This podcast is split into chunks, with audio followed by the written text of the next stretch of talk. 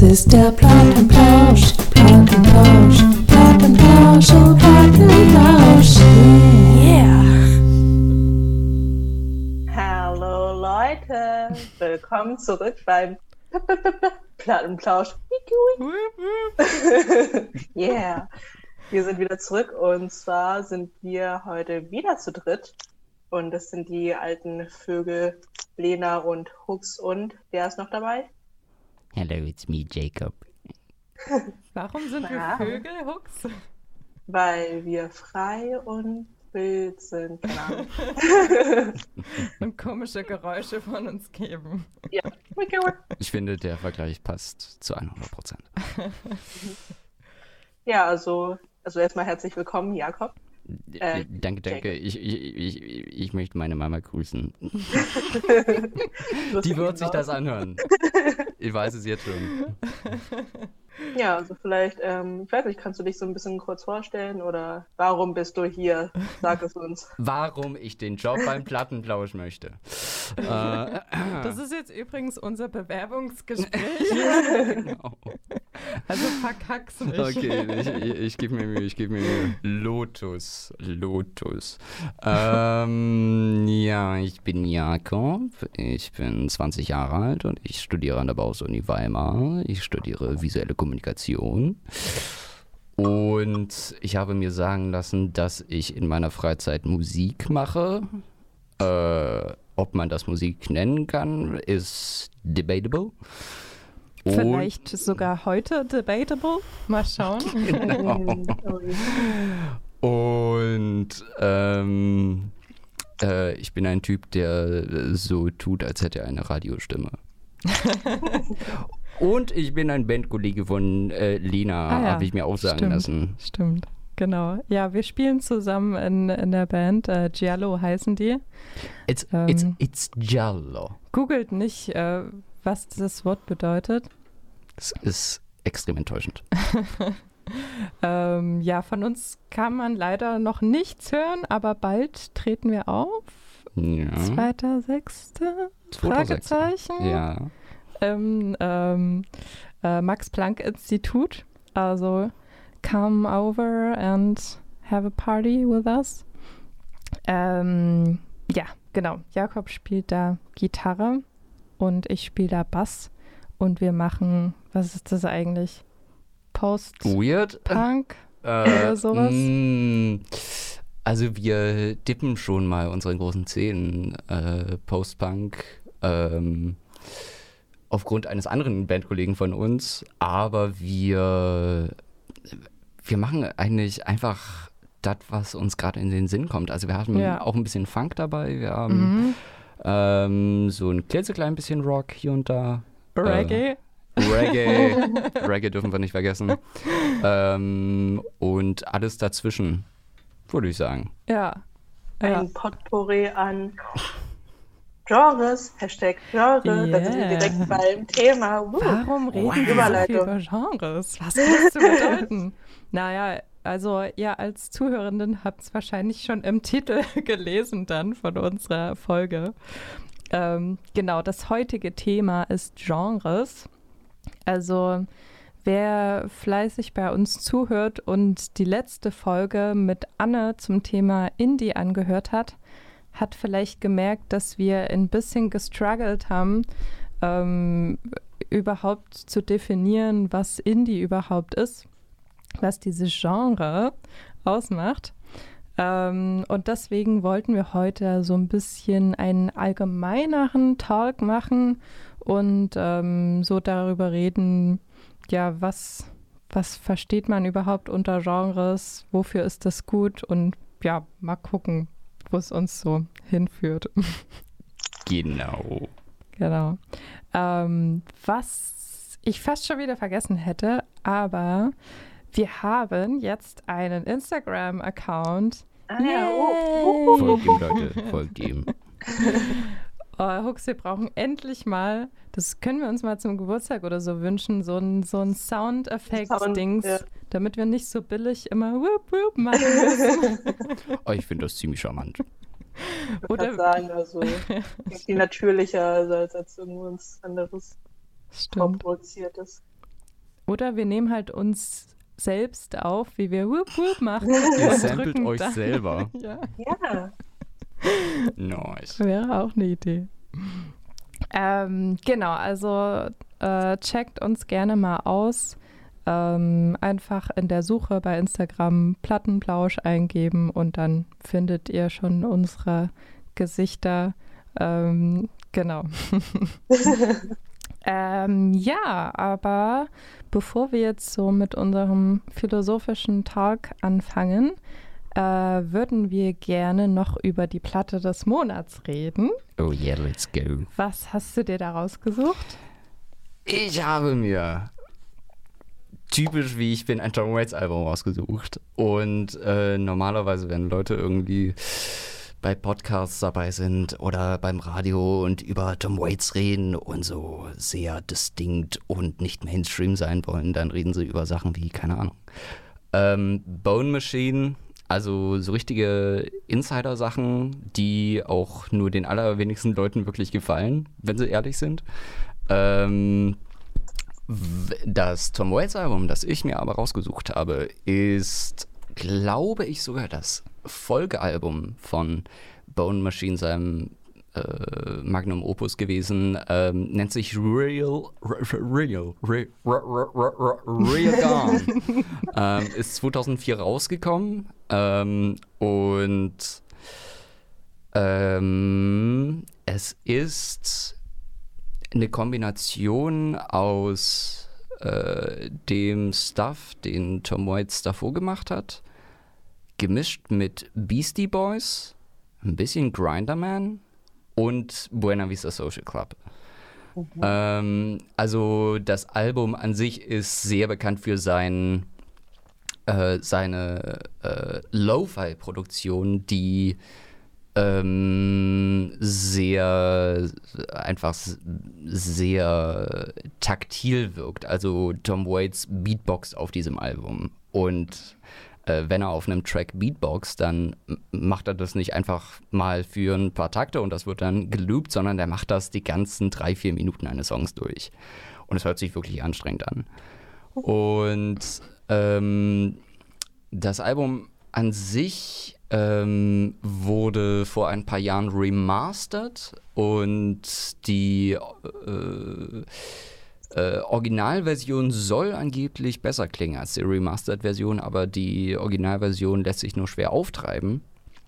Ähm, heißt, wenn man sich Real Gone von Tom Waits auf Spotify anhört, dann hört man natürlich die Remastered-Version. Ähm, klanglich oder genremäßig ähm, ist dieses Album aber wirklich ähm, sehr, sehr stark Blues- und Rocklastig, aber sehr, sehr dreckig darin. Ähm, Tom Waits hat mit einem meiner absoluten Lieblingsgitarristen da zusammengearbeitet, ein Avantgarde-Jazz-Gitarrist namens Marc Ribot. Und ähm, der, also ich, habe noch nie einen äh, Gitarrensound gehört, der so wonky klang, aber sehr präzise wonky und sehr jazzy. Ähm, Wonky habe ich irgendwie noch nie so als Einfach, äh, Beschreibung für einen Gitarrensound gehört. Okay, ich kann auch Honky Tonk sagen. ähm, aber äh, das Album ist gut. Das Album ist ein Doppelalbum, also ist schon so boah, über eine Stunde lang definitiv. Ähm, hört sich aber gut weg, ist etwas sehr Gutes für äh, irgendwie Projektarbeiten abschließen. Ähm, ist sehr dynamisch und wenn man irgendwie da äh, anfangen möchte mit, würde ich entweder sagen, dass man sich den Track Make It Rain aus der zweiten Hälfte anhören sollte oder ähm, ähm, äh, Hoist That Rag aus der ersten Hälfte. Das ist, glaube ich, auch der zweite Song. Und äh, wenn die Beschreibung Tom Waits imitiert eine Metal-Gitarre gut klingt, dann äh, während er äh, über einen Buena Vista Social Club Style äh, Track brüllt, wenn einem das schon klanglich gefällt von der Beschreibung her, dann sollte man sich dieses Album auf jeden Fall anhören. Hm. Welcome, uh, thanks for coming to my TED Talk. Ähm, warum hast du dich dafür entschieden, genau dieses Album vorzustellen? Weil ich sonst Bone Machine genommen hätte, aber über Bone Machine wurde schon so viel geredet. Ähm, Ja. Und Real Gone geht eigentlich immer ein bisschen unter in der Tom Waits Diskussion, obwohl es an sich eigentlich perfekt ist. Ähm, und ähm, Real Gone war, äh, ich habe das irgendwie Anfang letzten Jahres entdeckt und das war für mich dann so der Einstieg in ähm, die späteren Jahrzehnte von Tom Waits Karriere, weil er hat ange äh, angefangen mit so Bar Blues, also sehr viel Klavier, sehr viel Akustikgitarre und äh, je länger Tom Waits Musik gemacht hat, desto ähm, unbeschreiblicher genremäßig wurde das und desto experimenteller wurde das klanglich. Und ähm, da ist Real Gone ein ziemlich guter Einstieg für, vor allem wenn man ähm, irgendwie schon was damit verbinden kann. Äh, und seitdem ist mein Musikgeschmack kaputt. Kann man das so sagen, dass ein Musikgeschmack jemals it's kaputt broken, ist? it can't be repaired. Beyond Repair. ja. Ähm, interessant auf jeden Fall. Also ich habe äh, das selber noch gar nicht angehört, nur so ein paar einzelne Tom Waits Sachen. Ich finde auch, ähm, ich hatte es dir ja persönlich schon mal gesagt, dass deine eigene Musik auch oft sehr nach Tom Waits klingt. Ähm, also Das hier, nennt man Fanboy-Musik. Also hier vielleicht auch noch mal äh, kleine Werbung, haben wir noch nicht erwähnt. Ähm, Jakob macht auch Solo-Musik Uh. ähm, unter dem Namen, wie spricht man das eigentlich aus? Levi Overson. It's Okay. Levi Overson, people. It's not Levi Overson. Und es ist erst recht nicht Levi Ovisen. Oder.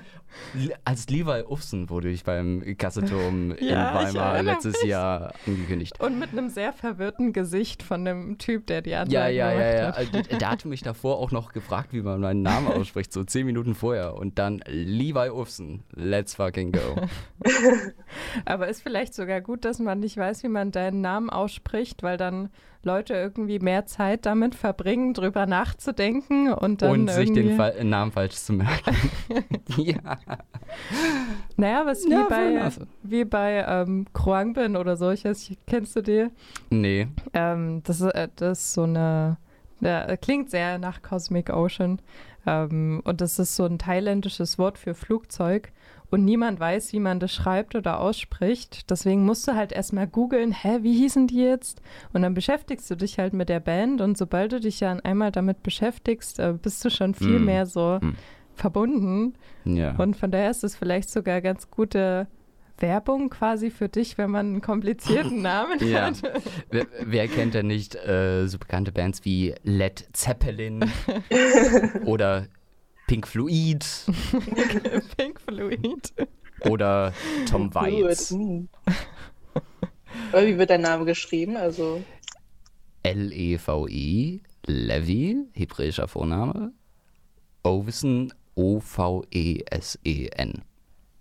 Skandinavischer Nachname. Gibt es auch auf äh, Spotify, so check it out. If Ähm, you wanna make your ears bleed. ähm, genau, aber genug Werbung vielleicht.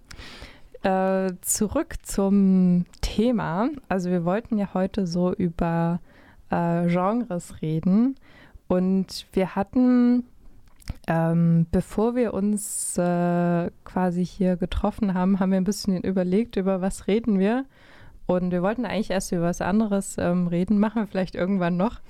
Ähm, so, da, wenn du dann Dauergast bist. Ja, genau. Stay tuned, people. Stay tuned. Ähm, aber wie kam es denn dann eigentlich bei dir so zu der Entscheidung, äh, ich möchte gerne über Genres reden? Ähm, das ist eine gute Frage. Äh, schön, wenn ich eine Antwort dazu hätte. ähm, also die Genrefrage an sich, auf Musik bezogen, ganz explizit, ähm, ist was, womit ich mich ähm, auseinandergesetzt habe, beziehungsweise auch auseinandersetzen musste, seitdem ich äh, eben Musik als Overson mache. Ähm, weil davor habe ich in einer ähm, Band gespielt namens New Fucking Society äh, und deren Genre war relativ klar. Hieß Smut, hatten die sich selber ausgedacht und war so eine Mischung aus Grunge, Bluesrock, Hard Rock und Thrash Metal. Aber als ich dann selber angefangen habe, auf der Gitarre zu schrammeln, äh, ist mir aufgefallen, ah, scheiße. Ich, ich muss mir überlegen, in was für einem Genre das hier stattfindet. Und äh, seitdem sind auch schon über zwei Jahre vergangen. Ähm, und ich bin irgendwann auf den Schluss gekommen, okay, das ist Bullshit. Und äh, ich brauche kein Genre, beziehungsweise kein. Ähm, die Genrebeschreibung nützt der, dem kreativen Prozess überhaupt nichts. Ähm, und seitdem bin ich Missionar für ähm, Leute. Genre ist Bullshit. Hm. Und ihr bietet mir hier mir eine Plattform dafür, also nutze ich das aus. Unser ganzes Gerüst crumbled hier dadurch, Lena. Ja, also, ja, genau, unter dem Das, Gewicht meines musikalischen Egos. Stimmt, darauf basiert ja eigentlich fast unser Podcast. So. Also wir haben ja so ein paar andere Themen hier, Musikvideos und Musikproduktion und sowas, aber hauptsächlich reden wir ja schon über Genres. Ähm, Mhm. Und jetzt negieren wir komplett unsere gesamte Arbeit, die wir gemacht haben. 20 Folgen. Fuck it, guys. Aber Ähm, nee, also ich meine, wir haben ja sonst eigentlich auch nie. Ich weiß nicht, haben wir Genres so hart definiert, wenn man das so sagen kann, oder? Ja, schon eigentlich. Also Hm. wir haben ja schon öfters so drüber geredet, ähm, welche Instrumente werden verwendet, was Hm. hat so die Subkultur, ähm, also was gehört da noch so dazu, Kleidungsstil, bla bla bla. Also eigentlich haben wir uns schon meistens ähm, sehr spezifisch so ähm, auf diese Kategorie so eingegrenzt. Hm. Ja. Ähm, was ich sehr interessant finde, was du gerade gesagt hattest, ähm, wo du selber Musik gemacht hast, dass du dich gefragt hast, ähm, ja, was will ich denn jetzt eigentlich hier machen für ein Genre? Und ähm, ich hatte mich so gefragt, ähm, wie, wie wirkt sich denn ähm, das so auf die HörerInnen aus, dass es Genres gibt, aber auch wie wirkt sich das so auf Artists und Bands aus? Und ähm, ich könnte mir sehr gut vorstellen, dass ähm, Genres so, ähm, so ein bisschen Leitfaden bilden für Bands. Also es ist relativ einfach, wenn man jetzt sagt, ähm, wir sind eine Punkband und dann benutzen wir die Instrumente, diese Akkordfolgen, diesen, keine Ahnung, diese äh, Effekte auf unseren Gitarren und irgendwelche Lyrics, was auch immer. Ähm, und man hat schon so ähm, eine Grenze, in der man sich bewegt. Ähm, aber gleichzeitig meintest du ja gerade auch schon so ein bisschen, ähm, schränkt es einen ein bisschen ein, so in der eigenen Kreativität, weil man dann ja ähm, nicht so richtig rauskommt aus dieser Grenze. Und genau das ist ja manchmal auch das Schöne so an Musik, dass man so Grenzen aufbrechen kann und Sachen miteinander verbinden kann, die vorher vielleicht noch niemand so miteinander verbunden hat oder so. Ja. Wollen wir vielleicht mit der Frage anfangen, was Genre eigentlich ist? ja. Das wäre vielleicht eine gute Idee, bevor wir hier äh, schon voll loslegen. Ähm, ja. Was sind denn Genres eigentlich? Ich habe absolut keine Ahnung. Ah, Ähm, That's it. Und weiter. Okay, reden wir vielleicht doch Okay. über was anderes. ähm, also, äh, du hattest es schon angekündigt, das äh, kann hier ein bisschen philosophisch werden, also gehen wir gleich in Semantik rein. Genre als Wortgruppe hat, äh, ist ein Wort, das eine Funktion hat. Und diese Funktion beschreibt darin, äh, äh, liegt darin, Musik zu beschreiben. Like, that's it. Problem hier natürlich ist, äh, wenn du ein Wort hast, das etwas beschreibt, das sich selbst nicht au- heraus aus einem Wort beschreiben kann, dann ist die Beschreibung, auch wenn sie nur in einem Wort stattfindet, nicht das, was du beschreibst. Es sind zwei äh, separate Sachen. Es gibt das Beschriebene und äh, das Beschreibende. Aber Genre ähm, an sich macht eigentlich nichts anderes als ähm, eine Sache zu beschreiben durch ähm, Vergleich mit einer anderen Sache. Heißt, ähm, nehmen wir äh, zwei Songs, auf denen äh, es Gitarre gibt, nehmen wir Johnny Be Good von ähm, Chuck Berry und nehmen wir Paranoid von Black Sabbath. Das sind zwei Gitarrensongs. Sie gehören aber zu unterschiedlichen Genres. Chuck Berry ist Rock'n'Roll und Black Sabbath ist Black Sabbath, also Heavy Metal. Das heißt, wir ähm, rein theoretisch könnten wir von beiden Songs all, äh, könnten wir beide Songs gleichstellen, also in eine Gruppe packen, in die Gruppe der Gitarrenmusik. Aber wir machen das nicht, weil die äh, Songs sehr unterschiedlich klingen. Und Genre versucht zu beschreiben, inwiefern etwas von etwas anderem anders klingt. Also wir können sagen, dass Rock'n'Roll fast ausschließlich einen 12-Bar-Blues benutzt. Okay. Wir können sagen, dass Heavy Metal ähm, sehr viel Gitarrenzerre benutzt. Okay, das sind Charakteristiken, die wir diesem einen Genrewort zuschreiben. Problem hierbei ist, wir grenzen zwar Sachen voneinander ab, aber die Art und Weise, auf die diese Abgrenzung stattfindet, ist sehr ähm, random. Äh, sie ist sehr arbitrary. Und das, äh, der Punkt, an dem das richtig interessant wird, ist, wenn man nicht nur mehrere Songs einer Band in dasselbe Genre steckt, sondern mehrere Bands in ein Genre. Die alle natürlich sehr verschiedene Musik machen, die äh, denen aber trotzdem eine Zusammengehörigkeit zugeschrieben wird. Und also Rock'n'Roll können wir sagen, okay, äh, Elvis hat Rock'n'Roll gemacht, Muddy Waters auch. In, bei Heavy Metal können wir sagen, Judas Priest hat macht Heavy Metal, ähm, fucking äh, Metallica auch. Aber diese Sachen, äh, auch wenn sie in einer Genregruppe liegen, äh, klingen alle sehr unterschiedlich. Aber wir sagen trotzdem, die Unterschiede sind nicht groß genug, damit äh, sie durch einen Genrebegriff brechen. So, äh, das ist so die grobe Funktion von Genre. Warum das so ist, ist jetzt noch nicht Sache.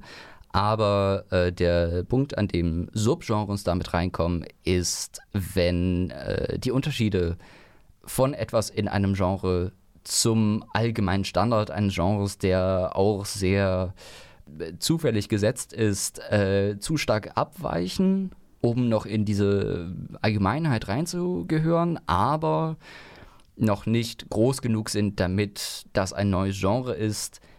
Dadurch entstehen Subgenres. Das lässt sich eigentlich äh, ganz gut mit der Geschichte äh, des Rock im 20. Jahrhundert äh, vermitteln. Wir, wir fangen mit Blues an, daraus wird irgendwann Rock'n'Roll, äh, heißt Muddy Waters, Chuck Berry, Elvis. Dann kommt ähm, so British Invasion, The Who, Beatles und so weiter und so fort. Dann kommt in den 60ern Psychedelic Rock hinzu, ähm, was rein theoretisch schon ein Sub, äh, Subgenre von Rock äh, als solches interpretiert werden kann. Und dann in den 70ern gibt es die nochmal die Abspaltung in Soft Rock, also sowas wie Fleetwood Mac, und Hard Rock, sowas wie Led Zeppelin. Und in den 60ern und 70ern äh, kommt dann auch noch Progressive Rock mit dazu. Und Ende der, also dann auch in den 70ern, aber mit Mitte der und Ende der 70er wirklich anfangend, kommt dann äh, Metal hinzu. Und wird dann irgendwann ein neues Genre, so mit den 70ern, 80ern. Was lustig ist, weil ich gehöre zu den Menschen, die sagen, Black Sabbath ist die erste Metalband, die es je gab. Ähm, und Tony Iommi, der Gitarrist, erzählt sehr gerne in Interviews, dass als die gerade groß wurden, also ähm, spätestens mit äh, Paranoid, ihrem zweiten Album, ähm, äh, Presseleute zu ihnen gesagt haben, hey, ihr macht Heavy Metal. Und die Entstehung dieses Be Begriffs ist was völlig anderes, aber äh, äh die, äh, ihre Erwiderung darauf war immer, nein, machen wir nicht, wir machen Heavy Rock. Und irgendwann haben sie den Heavy Metal Begriff als Genre angenommen für sich, für ihre Musik. Heißt, wir haben etwas, das etwas beschreibt, ohne das direkt zu können. Also wir versuchen einen Klang mit einem Wort zu beschreiben.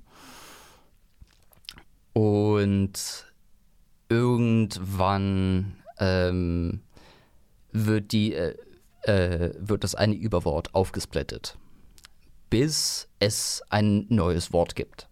And that's how genre works. Hm. works.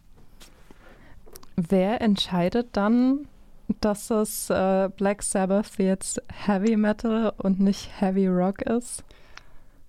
Rein theoretisch entscheidet das niemand, weil ähm, Genre ist äh, kein äh, Wirtschaftsgut. Hm. Genre mhm. ist Marketing.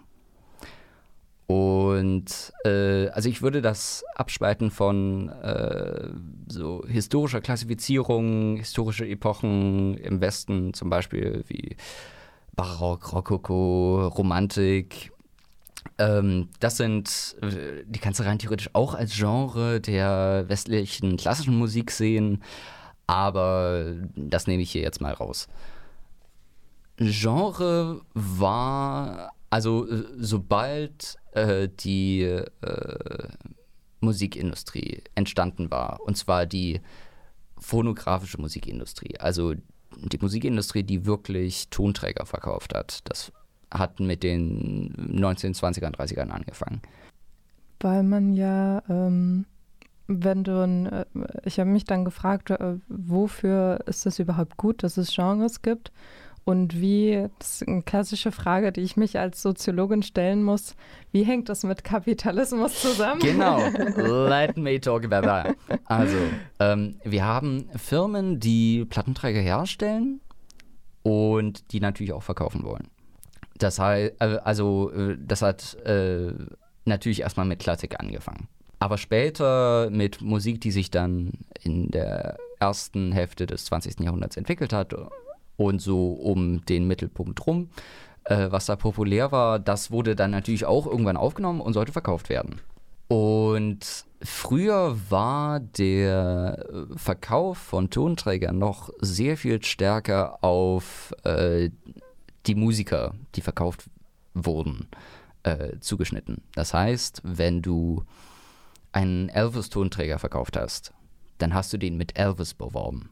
Je weiter das aber vorangeschritten ist, desto mehr ähm, warst du von Sachen abhängig, die davor schon da waren. Heißt, wenn du eine ganz andere äh, Plattenfirma bist und jemanden hast, der so die Musik von Elvis macht, ohne Elvis zu sein, dann möchtest du irgendwie aus dem Namen Elvis Kapital ziehen. Und das Ding ist, es gab Beschreibungen für die Musik, die Elvis gemacht hat, nämlich Whitewashed Rock'n'Roll. Und Rock'n'Roll war ein Wort für diese Musik, das äh, sich ganz organisch entwickelt hat, wie zum Beispiel auch Jazz äh, oder Blues. Aber äh, ab dem Punkt, an dem äh, solche Begriffe für Musik, ähm, die organisch entstanden waren, dafür genutzt wurden, ähm, etwas zu bewerben, weil es eine Verbindung zu etwas anderem hergestellt hat. Das ist der Punkt, an dem ähm, das erste Mal sich gezeigt hat, wer Genre festlegt. Und das waren Plattenfirmen. Ja, ja, weil mit einem bestimmten Genre geht ja auch eine bestimmte Zielgruppe so einher. Ja, genau. Und eine bestimmte Personengruppe, an die du halt was verkaufen kannst, was ja am Ende das Ziel ist. Und ich denke, es ist viel einfacher, so für große Firmen ähm, zu, äh, nicht so random, ähm, einfach nur, keine Ahnung, zum Beispiel Elvis irgendwie an 50-jährige Muttis oder so. Oh, es war ganz schwierig damals, ganz doll schwierig. ähm, sondern du hast halt ähm, so, also heutzutage ist es ja viel krasser, dass du dann ähm, mit den ganzen Algorithmen und so ähm, für ein Genre so eine ganze Auflistung an äh, Demografien hast, ähm, die halt höchstwahrscheinlich dieses Genre anhören. Und ähm, das macht Musik einfach sehr gut naja, konsumierbar, weil es halt ähm, einfacher ist, rauszufinden, wer hört das an, Mhm. indem wir ähm, Musik halt in ein Genre reinpacken. Genau. Das Ding ist aber, irgendwann hat das 20. Jahrhundert aufgehört. Heißt, irgendwann war nicht nur das Machen, sondern auch äh, die Verbreitung von Musik sehr viel zugänglicher für Menschen, die angefangen haben, Musik zu machen. Äh, also halt so in den 90ern angefangen, so ganz langsam mit Indie-Labels. Und jetzt sind wir in der Zeit, in der du rein theoretisch das Label völlig rausnehmen kannst aus äh, der Produktion und der Veröffentlichung deiner eigenen Musik. Das Ding ist aber, es gibt immer noch Genres. Und das liegt einfach an äh, zeitlich, also durch die Zeit gesellschaftlich etablierter Gewöhnung an Genre. Auch wenn bewusst losgelöst von der eigentlichen Funktion, nämlich Marketing, aber unterbewusst immer noch geprägt durch die eigentliche Funktion Marketing. Das Ding ist, ich bin sehr großer Nick Cave-Fan und wenn ich Nick Cave google und dann den äh, den Wikipedia-Artikel mir anschaue und mir dann mal anschaue, was Nick Cave denn angeblich für Musik macht, da denke ich mir, ja, äh, ja, Alternative Rock, ja, Art Rock, ja, ja, das stimmt schon, aber das passt nicht ganz. Es sagt noch nicht so richtig viel aus über Genau. die Musik. Und Nick Cave, genau äh, wie Tom Waits, rein theoretisch auch, äh, gehört zu den wenigen mu- musikalischen Ikonen, äh, die, die zwar immer anhand von Genres beschrieben wurden, die aber nicht nur sich so sehr gewandelt haben in ihrer Karriere, dass sie immer alle paar Jahre von einem Genre zum nächsten gesprungen sind, im Auge der Öffentlichkeit jedenfalls, aber deren mh, Diskografie sich nur beschreiben lässt mit das ist Nick Cave, das ist Tom Waits. Und äh, das heißt, wir kommen rein theoretisch zurück, wie es am Anfang war. Am Anfang, kurz vor der Geburt des Genres an sich. Das Problem ist, das bringt uns nicht wirklich etwas, weil wir daran gewöhnt sind, ähm, etwas nah beieinander zu haben. Das heißt, äh, wenn mh, ich Nick Cave mag und Nick Cave ein Genre für mich ist oder Nick Cave einfach außerhalb des Genres äh, existiert, ich aber was hören will, was wie Nick Cave klingt, das ist schon sehr viel schwieriger für mich, wenn ich nur weiß, ich mag Nick Cave. Weil auch ich so sehr daran gewöhnt bin, okay, Genre A passt zu Genre B, aber das funktioniert so nicht. Ja, ja. Genauso quasi so in die andere Richtung, we- wenn ich jetzt theoretisch gerade erst Nick Cave entdecken würde und ähm, heute konsumiert ja man Musik ja eh ein bisschen anders, dass man dann was zum Beispiel auf Spotify oder so entdeckt. Ähm, und dann, also bei mir zumindest, äh, ich weiß nicht, ob es bei anderen Leuten auch so ist, könnt ihr ja dann beide mal sagen, ähm, ist es dann, wenn ich was Neues entdecke, ist ja mein, einer meiner ersten Gedanken so, in welche Playlist packe ich das jetzt rein?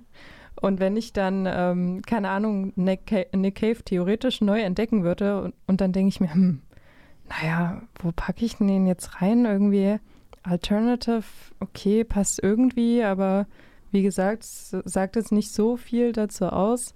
Ähm, es ist schon fast so ein bisschen zwanghaft, so, Mhm. so ähm, Musik irgendwo reinstecken zu müssen, ähm, weil ich aber auch glaube, dass wir Menschen doch irgendwie so das Bedürfnis haben, Dingen ein Label zu geben. ist ja nicht nur mit Musik so, mhm. sondern auch, keine Ahnung, politischen Einstellungen, ähm, was weiß ich, äh, eigentlich mit allem so. Das ist aber immer nur Mittel zum Zweck, weil äh, wenn du Nick Cave äh, gerade neu entdeckst und den in irgendeine Playlist packen willst, dann fragst du dich zwar, okay, in welches Genre passt Nick Cave, aber du fragst dich eigentlich, was kenne ich, was ich mit Nick Cave in Verbindung mhm. musikalisch stellen mhm. kann. Mhm. Das heißt, wir suchen immer nach, wir suchen nach Mustern. Das heißt, wir suchen auch immer nach Sachen, die wir in, äh, auf die eine oder andere Weise wiedererkennen können. Mhm. Und dafür suchen wir uns eben sehr gerne Labels, die als so Konzept zwar tendenziell scheiße sein können, aber das ist eben so, wie wir das machen. Und da gibt es Gründe für historische, aber da müssen wir jetzt nicht drüber reden. Aber ja, Genre versucht ein, ein Grundbedürfnis des Menschen sehr unvollständig äh, zu erfüllen und wir, äh, wir geben uns einfach damit zufrieden, dass das halt so ist, wie es ist und wir können nichts dran ändern. ja, also ich weiß nicht, ich finde das dann schon, also ich würde dann manchmal so manche Bands vielleicht sogar gar nicht erst hören, wenn sie ähm, nicht in irgendeiner Playlist von mm, irgendeinem Genre mm. sind, ähm, weil ich mir dann jetzt nicht die Mühe mache, so irgendeinen Künstler einzeln anzuhören, sondern ich höre mir dann halt irgendeine Playlist an. Und wenn äh, jemand jetzt nicht so richtig klar definiert ist, was ist das für ein Genre, dann höre ich das vielleicht auch seltener an. Vielleicht gibt es deswegen auch weniger Musik, die ähm, nicht so definiert jetzt sich an irgendein Genre hält. Das ist ähm, natürlich nur eine Hypothese, aber. Also Genre hat definitiv Vorteile, auch was die Entdeckung von Musik angeht. Ähm, wenn wir aber so an die Bands in den, keine Ahnung, 60ern denken, die wir heutzutage als revolutionär ansehen, was Genre angeht.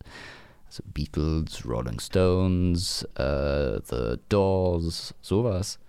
Das sind alles Leute, die andere Leute vor ihnen gehört haben, die sie cool fanden und ähm, die wollten einfach was machen wie die und haben dann irgendwann etwas äh, äh, Eigenes draus gemacht. Also Chuck Berry, Muddy Waters, das sind so sehr populäre Ikonen für diese Ikonen gewesen.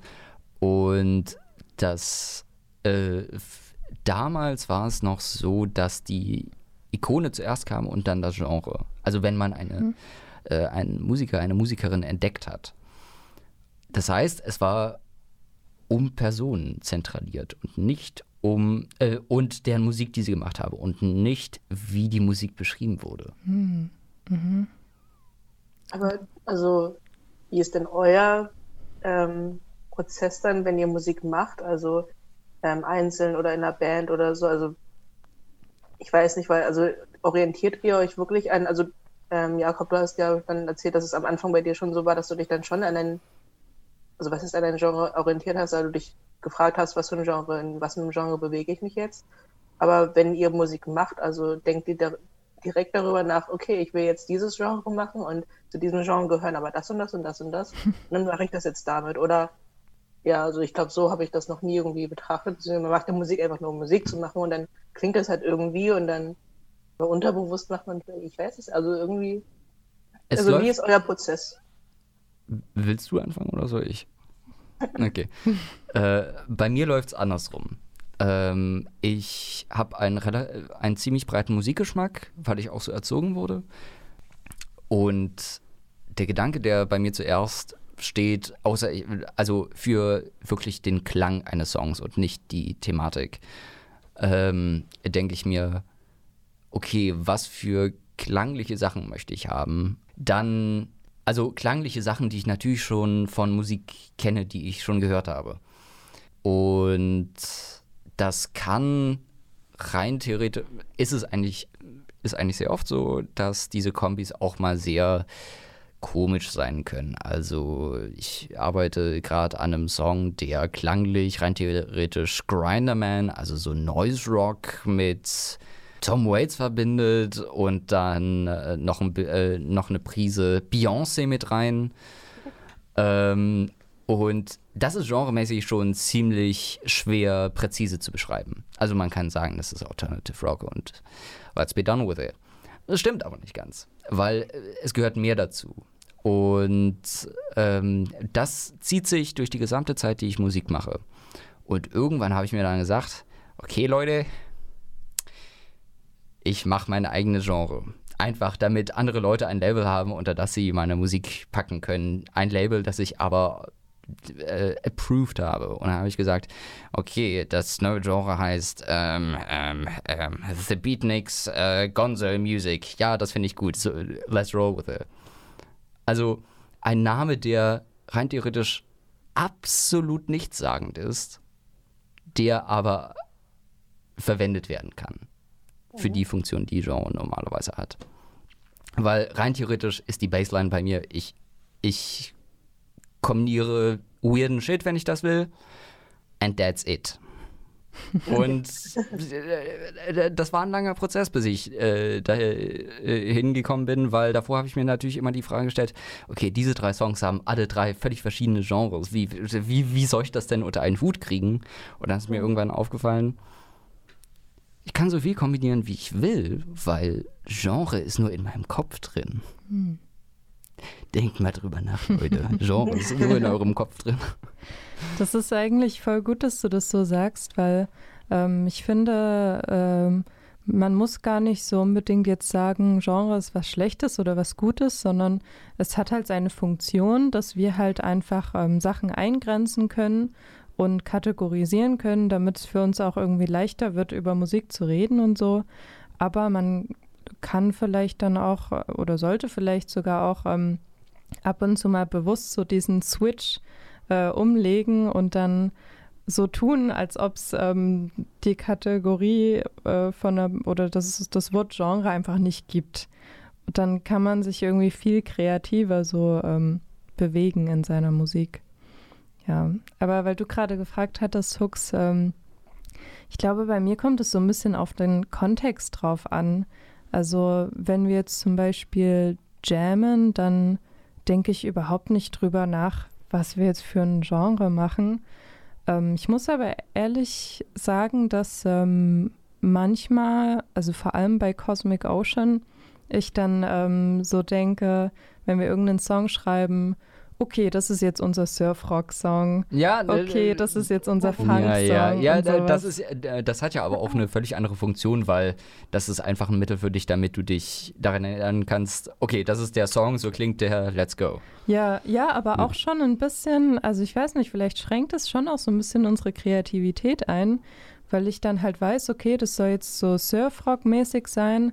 Deswegen machen wir jetzt, ähm, klingt jetzt das Schlagzeug so ein bisschen so dum, dum, dum, dum, mit ja, ganz viel ja. Ride und so. Und dann spiele ich halt so eine ähm, äh, chillige Bassline und man hat halt so äh, Charakteristiken, wo man halt sich dran orientieren kann. Und ich glaube, wenn man jetzt den Gedanken hat, wir machen jetzt Surfrock, dann es ist halt echt schwer, dann da komplett Beyoncé da mit ihr, reinzunehmen. Ihr könnt doch so. einfach mal einen Gospelchor dazu holen, dann wird das genau. alles Gospel Surf Rock. Let's fucking go. Und das ist ja das Coole an Musik, dass man das halt alles machen kann, wenn ja. man will und wenn man da Bock drauf hat. Ähm, und auch allgemein das Coole an Kunst, dass man ähm, ja, eigentlich machen kann, was man will, aber trotzdem schränkt man sich dann trotzdem so in diesen Kategorien irgendwie ein, obwohl das ja gar nicht sein muss. Mhm. Ja, weil wir daran gewöhnt sind, ja. dass äh, äh, Kunst äh, konsumierbar ist. Ja, und zwar ein, ja. Äh, als Wirtschaftsgut. Ja, also, ähm, boah, das äh, klingt irgendwie ein bisschen komisch vielleicht, aber es ist auch einfach gut, sich das irgendwie einzugestehen. Aber manchmal, wenn wir Musik schreiben, denken wir halt schon so, ähm, ja, wie klingt das jetzt für unsere Zuhörenden? Mhm. Also ähm, kann man dazu tanzen oder ist es irgendwie verwirrend? Hört es ja. jetzt zu schnell auf, das Lied oder so? Also oft ähm, ähm, macht man, betrachtet man sich dann so von außen. Ähm, Es Ja. ist gar nicht so dieses, ähm, wir wollen jetzt für uns Musik schreiben, sondern eher so, wir wollen für andere Leute Musik schreiben, was ja an sich auch nicht Schlechtes per se jetzt ist. Ähm, aber es nimmt vielleicht so ein bisschen die Authentizität von der Musik weg. Mm, Ich glaube, es nimmt einfach ein bisschen Reinheit raus, aber so reine Musik bei äh, erfolgreichen MusikerInnen gibt es eigentlich heutzutage nicht. Hm. Gab es bestimmt auch früher nicht so oft, wie man sich das einreden möchte. Hm, hm. Stimmt, da ist man vielleicht auch so ein bisschen idealistisch Ja, ja, unterwegs. ja, ja. Ja. Aber also was genau wäre für euch reine Musik? Also wirklich Musik, die entsteht ohne jeglichen Hintergedanken an, das könnte dem und dem gefallen oder boah, das könnte dort doch noch nicht ankommen oder wie auch immer. Und reine Musik ist Outsider-Musik. Insider Musik. Blind Willie McTell. Äh, Das war ein Bluesmusiker in den äh, 20ern, glaube ich, 20ern, 30ern, ähm, der ein absolut beschissenes Leben hatte. Aber abs also war äh, äh, äh, wurde von seiner Mutter geblendet und äh, hat dann schon als blinder Junge äh, auf der Straße Slide-Gitarre gespielt, um sich eben irgendwie Geld äh, dazu zu verdienen. Ist dann ähm, auch relativ jung gestorben und hatte einfach ein beschissenes Leben. Und es gibt wirklich nur eine Handvoll Aufnahmen von ihm. Ähm, und wenn man sich diese Aufnahmen anhört, oder wenn ich sie mir anhöre und die Geschichten dahinter kenne, dann denke ich mir, fuck man, ich bin echt ein prätentiöses Arschloch. Ja, also das würde ich als reine Musik beschreiben. ja, okay.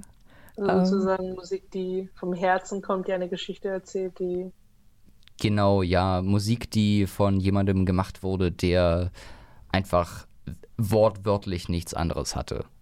Mhm. Also wortwörtlich. ja. Ähm, ganz großer Themenwechsel. Ich weiß nicht, wie ich sonst anschreiben, äh, ansprechen soll. Aber habt ihr Bock auf ein kleines Musikquiz? Oh ja, Oh yeah. let's fucking go. ähm, ja, und da können, äh, können die Zuhörenden auch sehr gerne mitmachen. Haben wir lange nicht mehr gemacht. Ähm, und zwar, das Quiz äh, funktioniert wie folgt. Ähm, existiert dieses Genre? Also ich frage euch, gebe euch einfach irgendeinen Namen von einem Genre und ihr müsst mir sagen, hab, ob ich mir es ausgedacht habe oder ähm, ob das wirklich existiert. Mhm. Let's Ähm, go. Und wenn es existiert, dann kann ich euch noch ganz kurz erklären, was das überhaupt ist. Ähm, fangen wir mal an mit ähm, Simpson Wave. Existiert es oder nicht? Gibt es. Simpson Wave. Was sagst du? Die? Simpsons, oder? Ja, ja. Ja. Ja. Ja, das Gibt gibt's. es? Ja. Samurai Guitarist hat mal ein Video drüber Oh gemacht. shit, ich habe die meiste Info von wie weirden ähm, Genres von diesem einen nice, Video. nice. Also kennst du eigentlich schon alle Antworten, ja, mal, verdammt. mal schauen, mal schauen. Ähm, ja, also das gibt's. Das ist quasi so ähm, wie Vaporwave, aber Ja, das halt aber von, mit den Simpsons. von Ja, Simpsons, ja, ja. genau. Ja, witzig, was sich Leute so ausdenken. This is Okay. the 21st century. Wie wäre es denn mit äh, Sugarcore? Gibt es das Hux? oder nicht? Sugarcore? Ja, warum nicht? Warum ja, das nicht? gibt es. Nein, das gibt Nein? es nicht. Nein? Sugarcore? Lass Ja. einen Sugarcore-Song aufnehmen. Ja? Wie stellt ihr euch Sugarcore vor?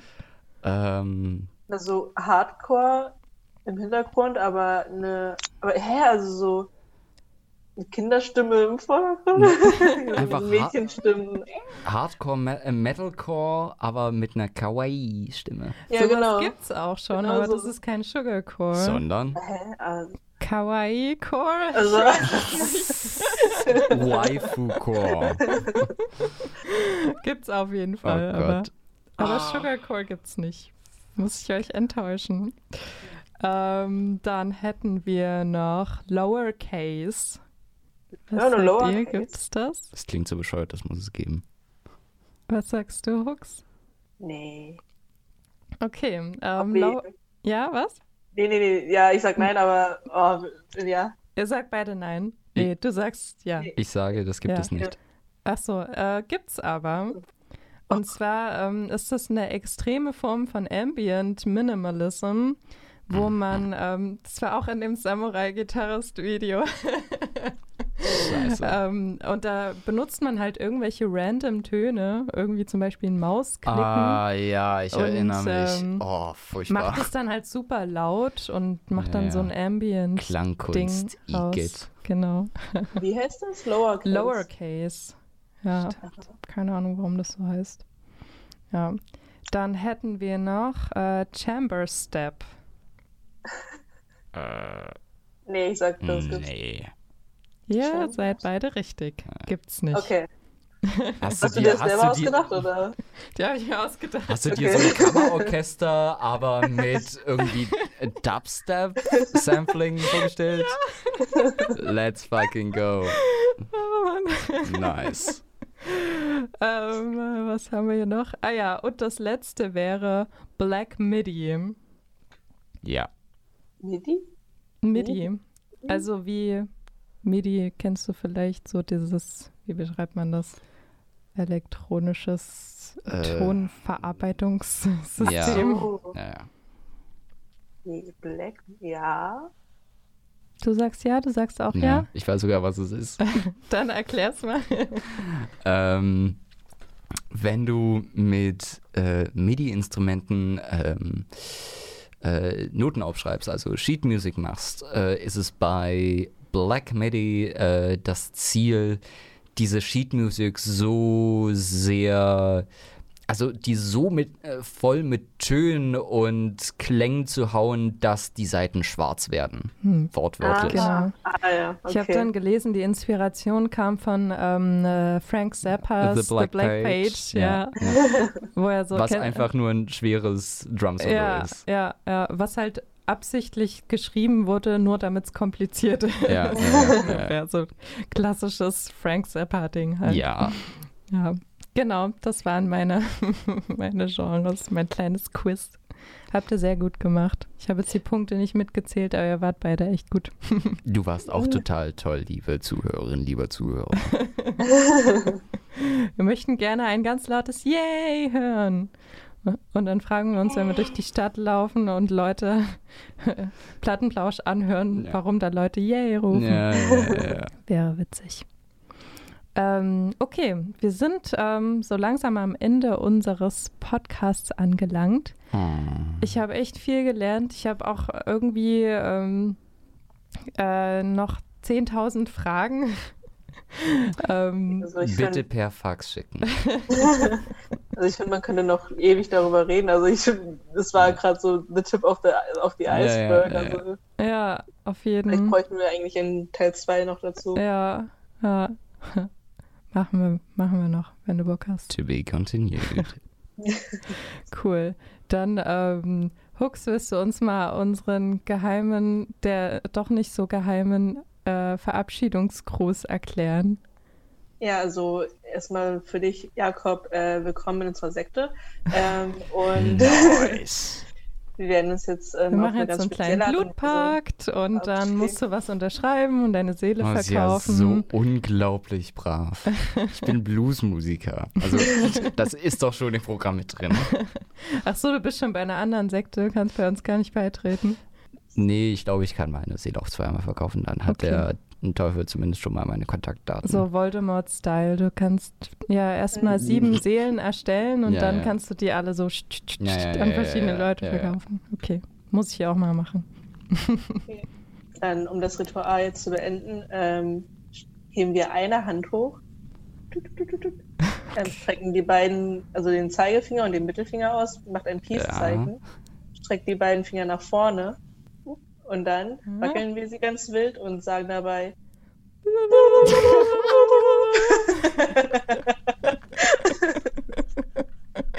Okay, let's fucking do it. okay, nochmal, Okay. Finger hoch, Nochmal. Finger Ja? hoch, Finger nach vorne, Ja. wackeln. This is stupid, I love it. So, das war's, das war der Pappentausch. Viel Spaß noch, schönen Tag noch, tschüss. Tschüss. Jeez.